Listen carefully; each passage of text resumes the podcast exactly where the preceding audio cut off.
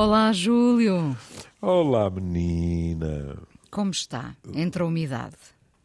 Entre a umidade, tu arranjei por todo lado. Não são Não é? só as portas.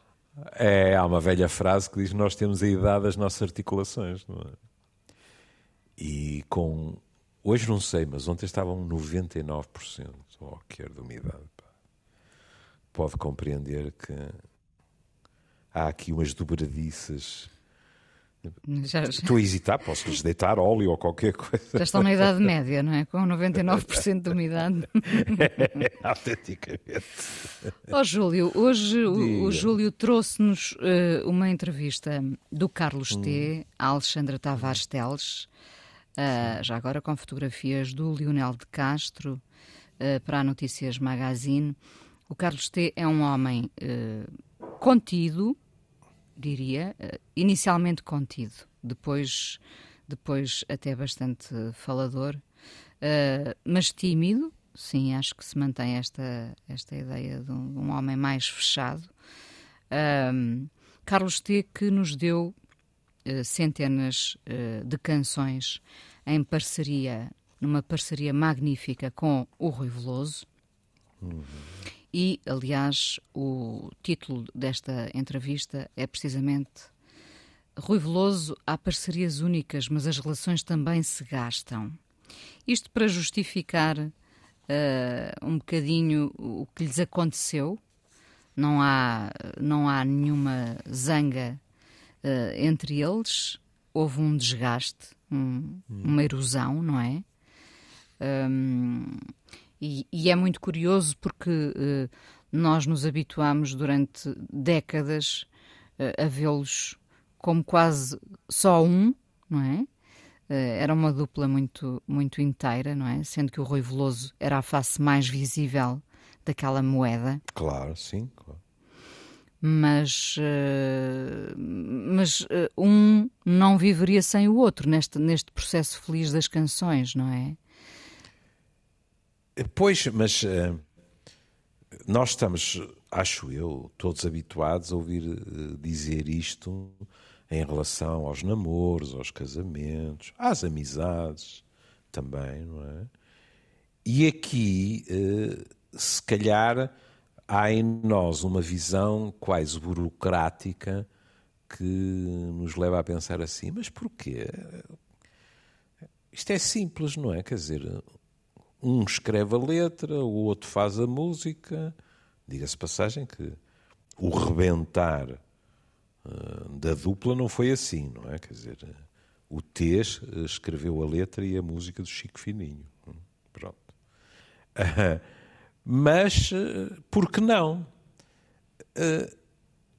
É uma visão um bocado primária, não é? Porque sei lá, olha, uma dupla famosíssima também, Elton John e Bernie Taupin. Também houve problemas entre eles. Mas continuam a ser amigos. Continuam. E, e do filme que eu vi, eh, Taupin, no fundo, limitou-se a dizer a Elton John, enquanto estiveres eh, tão metido nas drogas, é impossível Sim. e tal. Mas depois, imediatamente chegou à frente. Repare, mas é? isso é uma forma também de ser amigo. Claro, claro. É? E, portanto, eh, é assim. Um- Uma relação destas, veja, eh, às tantas na entrevista, o T eh, diz que estava, estava em Gaia e, e tinha visto tratar um milhafre que estava ferido na asa. é? E que isso é que lhe sugeriu a célebre canção, não é? Sobre o Porto. Ele diz, caramba, tantas canções sobre Lisboa e não há canções sobre o Porto. Isso é verdade.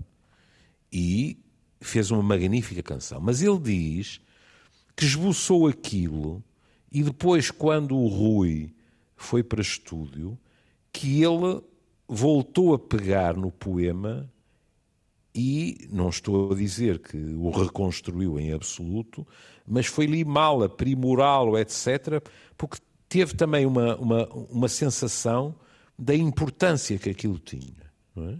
E teve. Eu acho que não E há tem. um tripeiro. E tem. E tem, claro, pois. Eh, não há um tripeiro, não estou a dizer os outros, claro, mas eh, também, mas não há um tripeiro que quando ouve aquilo, aqueles primeiros acordes, não sinta um calorzinho no coração. É? Porque há muito. Uma, uma das razões porque eu sempre adorei a canção é porque, numa determinada altura da minha vida, eh, como compreenderá, eu passava a vida na autoestrada entre Porto e Lisboa. É?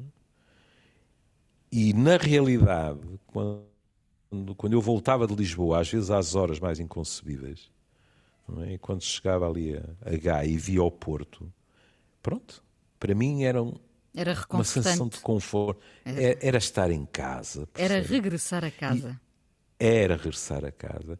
E eu acho que o T, que na minha opinião, que vale o que vale, mas é o que eu penso, que na minha opinião é uh, das pessoas que, que, escrevem canções. E cuidado, aqui estamos a ser injustos para o T. O T não escreveu só canções ao longo da vida, mas acho que quase todos nós a primeira coisa que nos vem à cabeça com, com o Carlos é são as canções, não é? Sendo que ele uh, é e... romancista também, cronista. Também, enfim. exatamente, não é? Uh, uh, sendo ele, na minha opinião, a pessoa que melhor escreve sobre os terríveis, barra ridículos problemas da nossa adolescência, há letras do T que uma pessoa olha para aquilo e diz: Eu passei por isto, pronto. Eu estive naquele café. Eu tive uma namorada que era assim. Tá? Pronto, eu acho que como ninguém. Hum?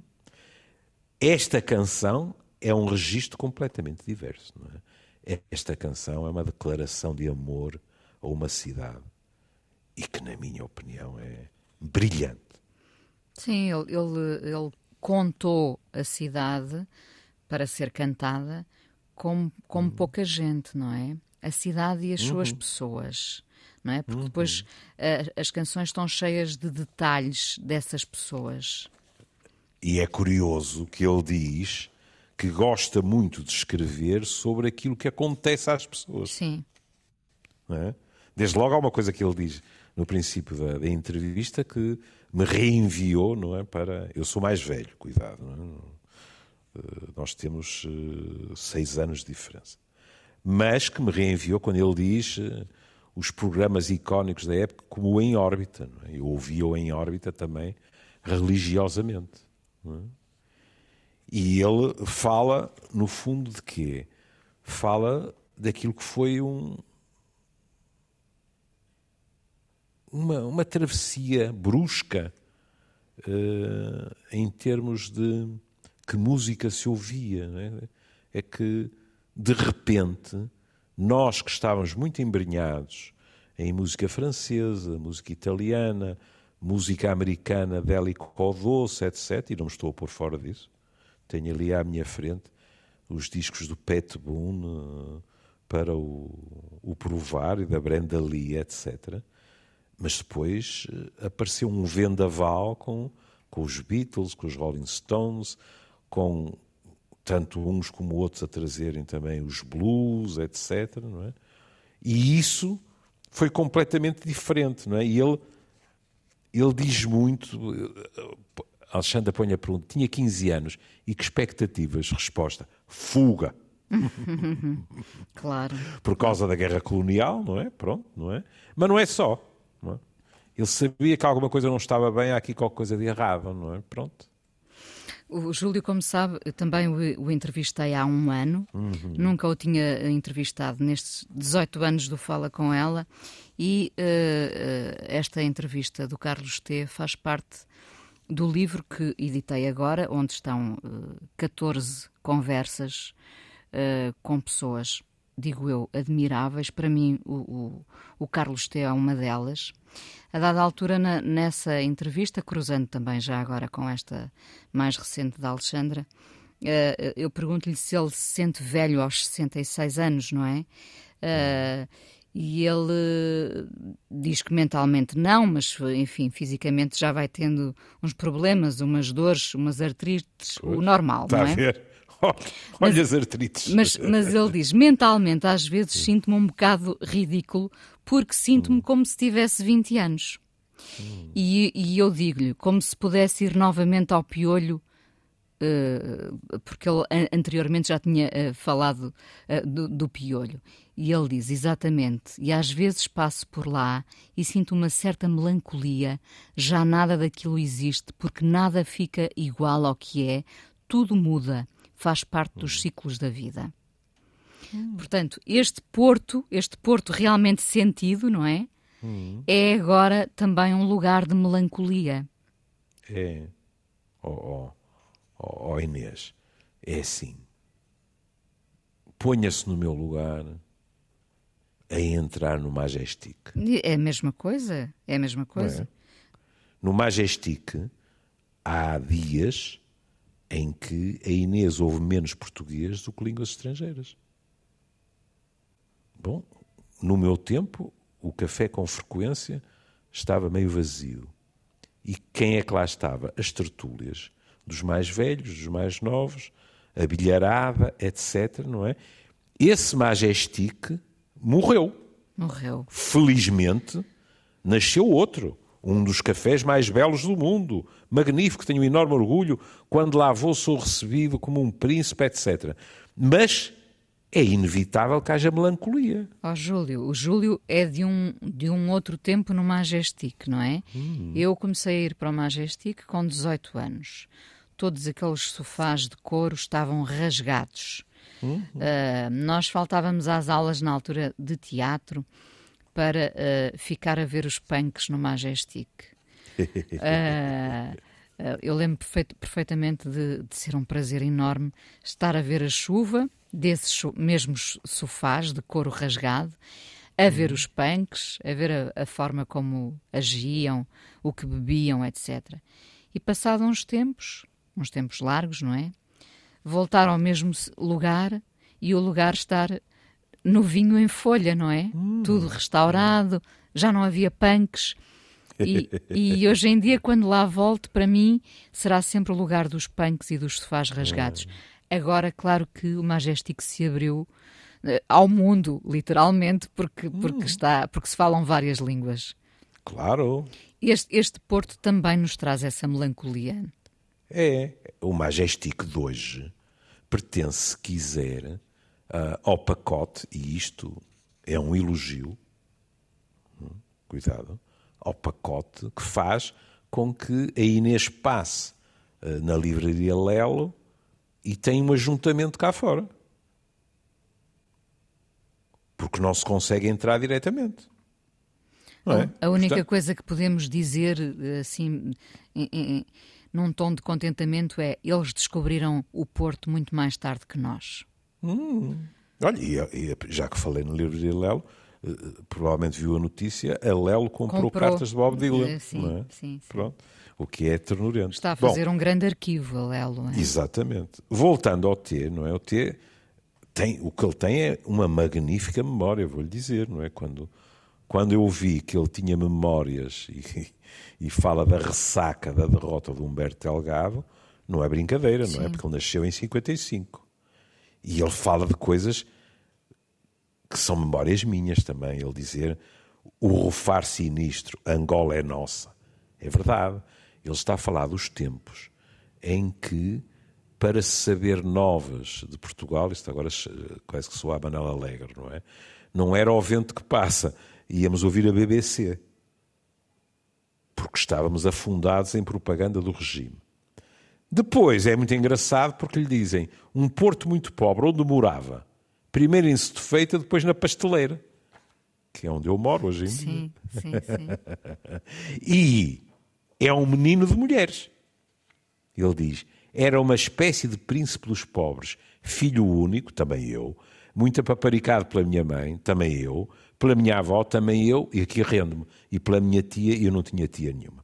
Portanto, ele ganha 3 a 2 para mim, não é? Mas, Mas é... ele apercebe-se muito bem, repare como ele diz, imagine três mulheres a disputarem o carinho de um pequeno príncipe. Isso marca. Ah, pois marca.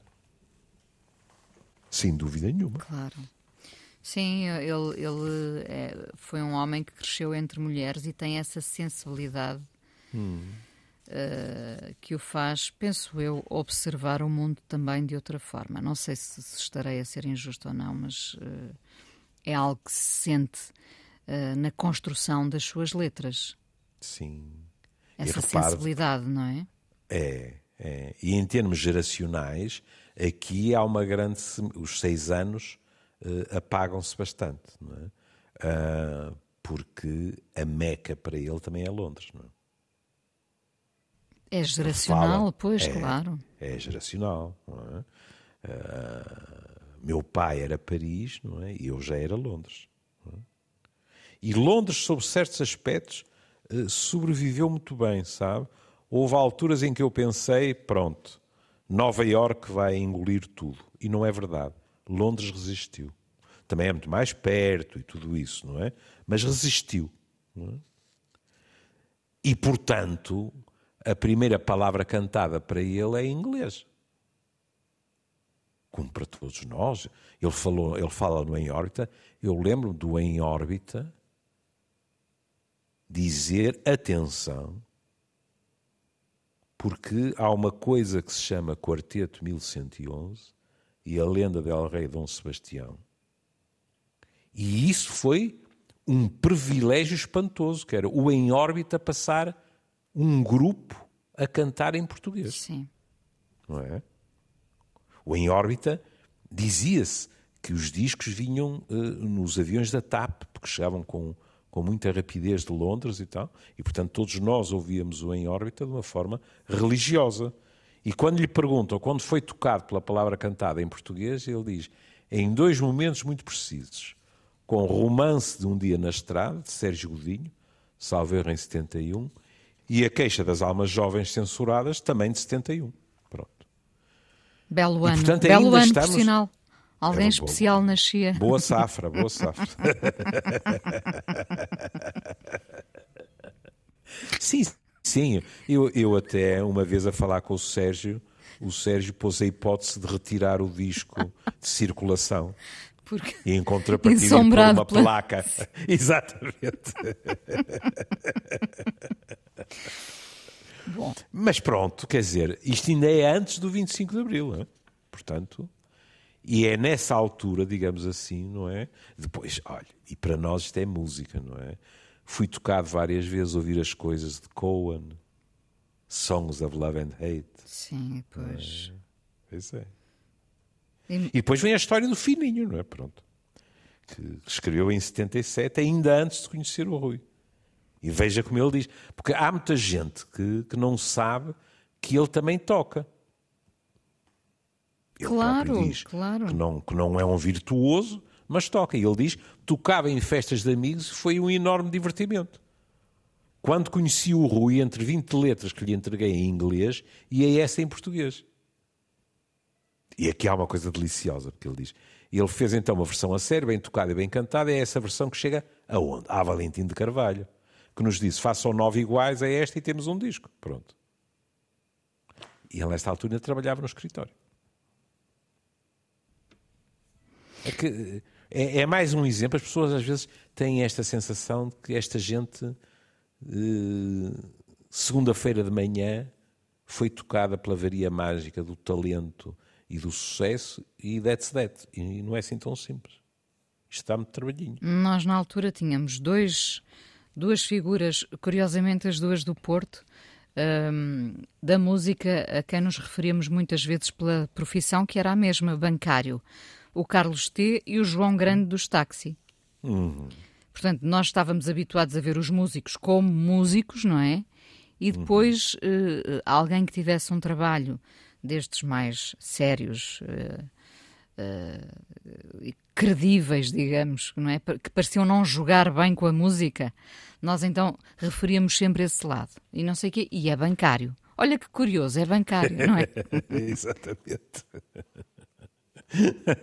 Como se uma coisa não jogasse com a outra, não é? É verdade. Depois há uma coisa que, que, que o T diz, pronto, isto está na entrevista, pode ser que haja ainda alguém que não saiba de onde vem o T. O T vem é uma alcunha, não é? De tarado pelo rock, pela música, etc. Não é? Mas uh, uh, o que é que ele vai dizer? E isto joga com aquela sensação que se tem. Eu digo sensação, eu, eu, eu não conheço bem o T. Nem sequer razoavelmente. Aliás, até há uma coisa com piada, que é, tanto quanto eu me lembro, quando se promoveram uh, situações de encontro entre mim e o T, foi sempre na área do futebol, porque o T é do Porto, não é? Eu sou do Benfica e, portanto, lembro-me de, felizmente, termos, pelo menos uma vez, transformado um magnífico almoço que deveria ser um confronto entre um portista e um benfiquista num magnífico almoço com fraternização. Eu ia dizer que achava uh, estranho dois homens que amam a cidade e que hum? têm tantas afinidades sim, não sim, terem sim, estado mais juntos. É verdade, e, e, e, seguramente a culpa é minha, não é? Porque eu sempre fiz uma vida um bocado de bicho-buraco. É? E, e, portanto. Também, e ele também. E ele também, no fundo, não é? Uh, uh, curiosamente, tivemos, uh, tivemos e temos conhecimentos comuns, mas depois não. Que quando estivemos juntos foi sempre por intermediários, mas também, ó oh, oh, querida, quer dizer, a esse nível, não é? Eu, eu devia fazer como na Idade Média dizer às pessoas para fecharem as janelas e atravessar o porto a, a fustigar-me, não é? Porque, por exemplo, eu, eu poderia, deveria e teria gostado de ter me cruzado mais vezes com o Pina e cruzei muito mais com a poesia do Pina do que com ele mesmo, não é? Claro, é muito fácil dizer assim, ah, pois, mas mas uh, o Pina, a zona da Boa Vista, você. Uma gaita, desculpa o termo. É? Eu devia ter posto pernas a caminho é? e ter ido conhecer, ouvir, falar. Ser aceito ou rejeitado não interessa, não é? Mas pronto, eu, eu nunca fui muito assim. E, e, a sensação que se tem com o T também é que ele passa bem sem estar a alargar muito aquilo que são as suas amizades. Posso estar enganado, não é? Uh, Engraçado, estava e, aqui a encontrar outra, uh, outra quase afinidade. Hum. Esta, esta na, na, entrevista que o, que o Carlos T me deu há um ano, fe, uh, eu perguntei-lhe, fez os disparates todos que devia ter feito na sua juventude? Que é uma hum. pergunta que também lhe posso fazer assim, eu já sei qual é a hum. resposta, não é? Aliás, já falamos muitas vezes disso, quando hum. o Júlio diz sim, que, sim. Uh, posso citar, que foi um murcão, não é? Exatamente. Ele diz, fiz alguns mas confesso que nunca fui muito de fazer disparates sobre os quais tivesse de pagar grandes preços. Uhum. Porque também percebi desde o início que não iria ter as costas cobertas pela família porque era pobre. Portanto, digamos que ele não se esticou uh, nos Está disparates na juventude, não é? Foi sempre cauteloso. Está a ver? Isso faz-me lembrar uma coisa que eu lhe contei, se calhar há anos, que não me lembro, temos falado disso recentemente, não é? Uma vez que eu ia para o, para uma manifestação uh, na Avenida dos Aliados e que me cruzei com, com dois rapazes da minha idade que estavam encostados à parede e disse venham daí, coisa que nem hábito é em mim, mas enfim, não sei. Eu disse venham daí e eles disseram não, porque nós não temos nenhum pai rico para nos ir buscar à prisão. Aí está. Aí está. Pronto. Porque há sempre mas, um enfim, preço a pagar, não é? É, é, é. Há aqui uma coisa uh, que eu acho que é importante, que é uh, quando, quando Alexandre pergunta, mas nunca pensou, e se eu fizesse isto sozinho? Ele diz, em primeiro lugar, que, que, é pragmático. Se alguém faz melhor, pronto. Mas depois é, a mim interessa mais o que ele diz a seguir. E depois, ser cantor implica um nível de exposição que nunca me agradou. Para ser cantor é preciso ter uma certa dose de narcisismo, coisa que nunca tive. Subir a um palco exige muita lata. Nunca tive essa lata. E também exige saber as letras de cor. Risos. Ora, eu nem as minhas. Pronto. eu, não, eu não vou ao ponto de dizer que ele não tem nenhum narcisismo, porque isso não existe. Não é? Agora, compreendo Todos perfeitamente. Todos temos, não é? Todos claro, temos. Claro. Uh, agora, compreendo perfeitamente que ele não fosse uma pessoa que se sentisse à vontade em palco. Está longe de ser o único, não é? Quer dizer... Repare, muitas das pessoas que nós vemos em palco, para elas é uh, custoso, um sacrifício tremendo estarem ali em cima, não é? Pela uhum. ansiedade que acarreta. E, no uhum. entanto, nós pensamos que eles estão completamente como peixinhos dentro d'água. E, e é não verdade. é nada disso, não é? É, é um, em alguns casos é, é, muito complicado estar em cima do palco. Quem deu uma entrevista famosa sobre isso foi o Laurence Olivier, que um dia resolveu falar sobre a questão e disse que durante, salvo erro, dois anos ou coisa assim, saía do palco de, de representar com a roupa direitinha para torcer, de tão encharcado vinha da ansiedade. Percebo, claro. E ficou toda a gente. Quem? O maior ator do mundo era considerado, não é? Ou melhor. É verdade. Passou por uma fase dessas. É verdade. É. Às, vezes há, às vezes há até situações. Uh, uh, há situações que, a posteriori, são hilariantes, sabe? Porque, como compreenderá, eu não me pude dar ao luxo, quando estive deprimido, de não estar, entre aspas, em palco. Leia-se, anfiteatros, basicamente.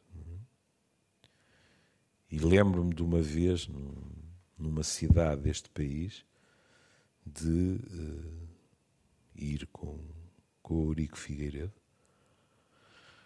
para um encontro, eu, ele, a Manela Fleming, então, e uh, eu estava numa fase muito má e, e, portanto, tinha um medo pânico de deixar a mim também, mas sobretudo deixar os outros mal, não é? Que confiavam em mim. O Eurico sabia que eu estava em mau estado e mesmo assim eh, depositava confiança em mim, etc, não é? E portanto, antes de antes de fazer a minha conferência, eh, eu vomitei alegremente no quarto banho e fiquei muito mais aliviado. É? Pronto.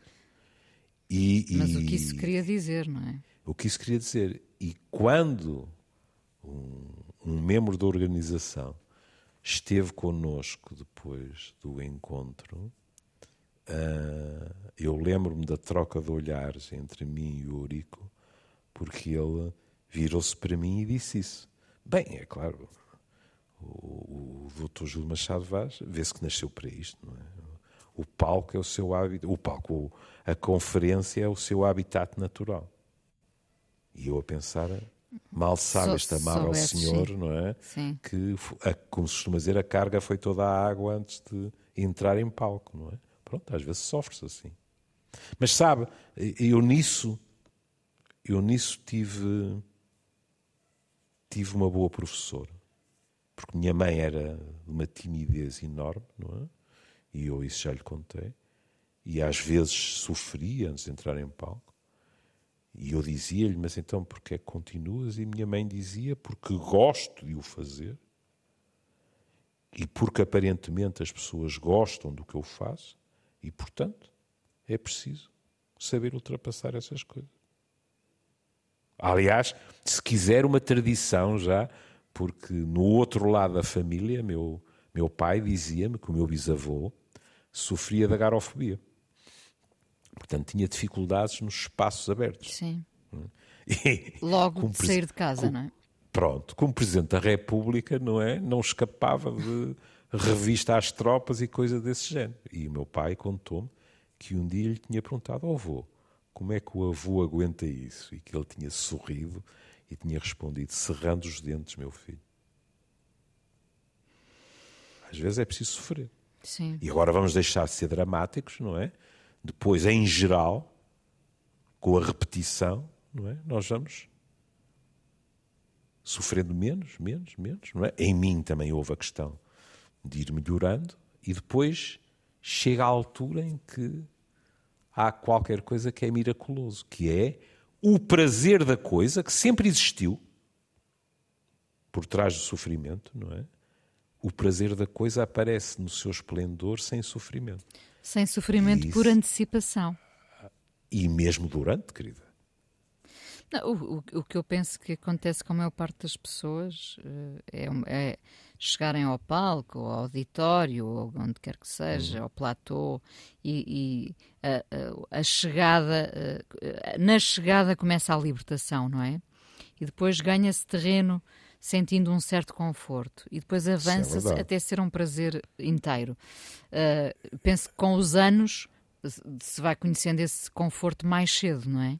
Sim, eu, eu ainda dei muitas aulas em que sentia o suor a escorrer pelas costas. E não é nada agradável. E depois, eh, olha, que era uh, uma prova completamente prosaica de como as coisas mudam? Diga. Um dia eu notei que estava a fazer uma conferência depois do almoço e que tinha almoçado muito e bem, porque me tinham posto à frente, já não sei o que era, mas era uma, uma, uma boa almoçarada. E eu não tinha pensado duas vezes de como é que me vou sentir ou não. Tinha feito a almoçarada e depois fiz a conferência e depois lembro-me de pensar assim: epá, mas aqui há, há dois ou três anos eu tinha arranjado uma desculpa e tinha-me baldado ao almoço. Porque é fácil, percebe? Uma pessoa diz: não posso ir a essa hora ou qualquer coisa desse género e tal e tal, com medo do que acontecesse, não é? E nessa altura eu já podia dar-me esse luz posso lhe garantir que é um alívio extraordinário. Claro, claro que sim, é, claro que é, sim.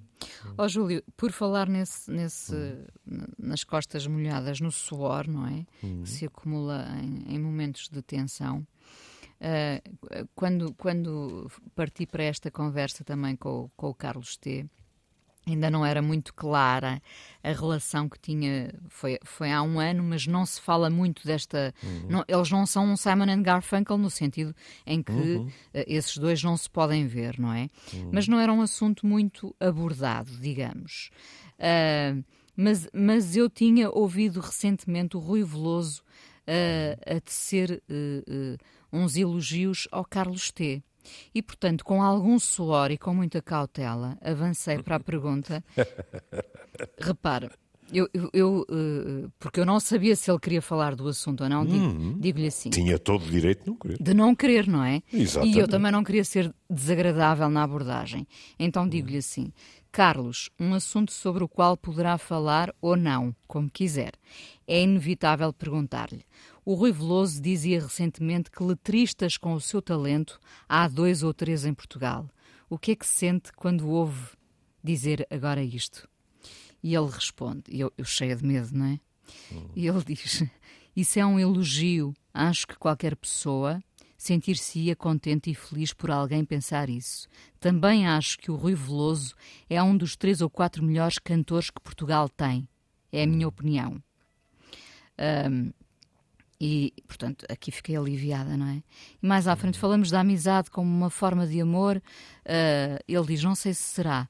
Acho que o amor tem outro tipo de implicações, outras nuances que são muito mais, não direi indissolúveis, talvez até sejam mais facilmente dissolúveis do que a amizade. Ah, está a ver? Interessante, sim, sim, sim. Mas, está a ver? É, que é, é é a minha opinião. Pois, claro, claro. Por isso é que eu acho que vocês têm tantas é. afinidades. Um, eu diria, eu então arrisco para o remate final. Mas portanto diria que esta é uma amizade que chegou ao fim. Não é. Também nunca foi propriamente uma amizade, foi mais uma cumplicidade das canções, uma coisa útil de grupo, de composição, de aproximação, de construção. A amizade também pode ser outra coisa. Ou seja, uh, está a dizer que não foi uma amizade que chegou ao fim, uhum. lembrando que este foi um processo de cumplicidade, de utilidade, de aproximação, de construção, porque a amizade também pode ser outra coisa. Hum. E depois, se calhar, vou dar um terrível uh, pontapé na gramática. É bom não esquecermos que, a partir de uma certa altura, relativamente precoce, o Rui foi para Lisboa. E eu lembro-me de uma vez brincar com ele e dizer: Ah, traidor, foste morar para Lisboa, etc. E o Rui responder-me a sério. E dizer, em termos de carreira, foi um movimento que eu tive de fazer. Hum? E isso também pode ter contado, não é? O, o T uh, ficou por cá. Quer dizer, deve ter ido 300 mil vezes a Lisboa, claro. Mas, com armas e bagagens, nunca me constou. Não é? Não. E, portanto, quer dizer, a amizade também. Eu tenho amigos que não vejo há não sei quanto tempo. Não é? Pronto. Como sou preguiçoso, dou sempre o mesmo exemplo, que é o Dr. Pacheco Pereira. Mas uh, a amizade está lá. Mas é evidente que nós preferiríamos que a pudéssemos cultivar com maior frequência, não é? E, portanto, se calhar, quando, quando o T emprega a palavra cumplicidade, é uma palavra que se ajusta melhor, talvez àquilo que até foi sempre, não faço ideia, a relação entre eles. Porque também pode haver aí muito projeção nossa, que é nós decidirmos aqueles dois para fazerem o que fazem são inseparáveis. Exato. Porquê? Não é? Não é obrigatório. Que isso agora, esse tipo de pergunta em que a Inês meteu o pescoço. Meti, por acaso. É. Gostou-me, mas tinha que ser, percebe? Tem que ser, tem às que vezes ser. tem que ser. Não é? Senão é conversa de café. Pronto. Eu, eu gosto muito de conversas de café, não é? Mas uma entrevista não é uma conversa de café. Pronto. Na minha visão. Mas isso fez-me lembrar uma vez, pá, e aí as relações estavam muito malzinho uh, entre George Harrison e Paul McCartney. E uma vez o McCartney disse, numa entrevista qualquer, que, que teria todo o prazer em compor com o Harrison. E o entrevistador, em direto, disse ao Harrison: Ah, é sabe, não sei se viu, tal, mas o, o Paul disse isto assim, assim. E o Harrison, que quando queria era muito azedo, disse: Ai, sim. É bom não esquecermos que uh, George, Harrison e Paul McCartney tinham uma relação antes do, de terem relação com qualquer um deles com o John Lennon. Até tinham acampado juntos, não é? Pronto. Harrison dizia que o McCartney era um tipo tão tão cuidadoso que até levava um fogareirozinho e tal para, Isso para eles poderem do acampar ou une para sempre ou separa logo. Pronto. Mas naquela altura as coisas estavam foscas. E portanto o Harrison diz: Ai sim, nós conhecemos-nos há 30 anos e agora é que lhe deu vontade de compor canções comigo. que não é propriamente uma resposta muito mega. Sim, sim, e depois imagine Harrison uh, vai acabar por morrer, se bem me lembro, numa propriedade de Paul McCartney, nos Estados Unidos. É? As coisas, no fim, há uma cena extraordinária em que Ringo Starr vai, vai visitá-lo, já muito no fim, e diz-lhe que está chateado porque tem que ir para a América para fazer não sei o quê e tal. E o Harrison, com aquele senso de humor que ele tinha, diz-lhe: Pronto, queres que vá contigo? Quando ele sabia, ambos sabiam que ele já não conseguiria sequer sair do estado em que estava, não é? Mas pronto, quer dizer, eh, eh, eh, a Inês disse, Simon e Garfunkel não se podem ver, é verdade, mas o que fizeram juntos vai nos acompanhar para sempre. É a história. É a história. E o que, o, que e, o Carlos T e o Rui Veloso fizeram juntos também é a história. É, e depois é muito a nossa. Nós, às vezes, mesmo sem querermos, temos tendência para querer impor coisas aos outros, não é? Quase como se nós disséssemos era o que faltava. É. Fazem o favor, fazem as pazes imediatamente. É? Se perguntarmos Mas... ao país inteiro, ou metade do país, vá, hum. uh, uh, se o país uh, gostava de ver barra ouvir de novo uma canção de Carlos T com Rui Veloso, eu acho que toda a gente vai dizer que sim, não é? Sim, e portanto, não temos nenhuma garantia que não a ouçamos. Isso, é isso. É. Uh, uh, é. Portanto, uh, acalentemos essa, esse, hum. esse, sonho, essa esperança, porque pode Sim. ser possível, não é? Pode, hum. quem sabe. não é... Repare, só quando o Lennon morreu é que muita gente se rendeu à evidência que os Beatles nunca mais se reuniriam.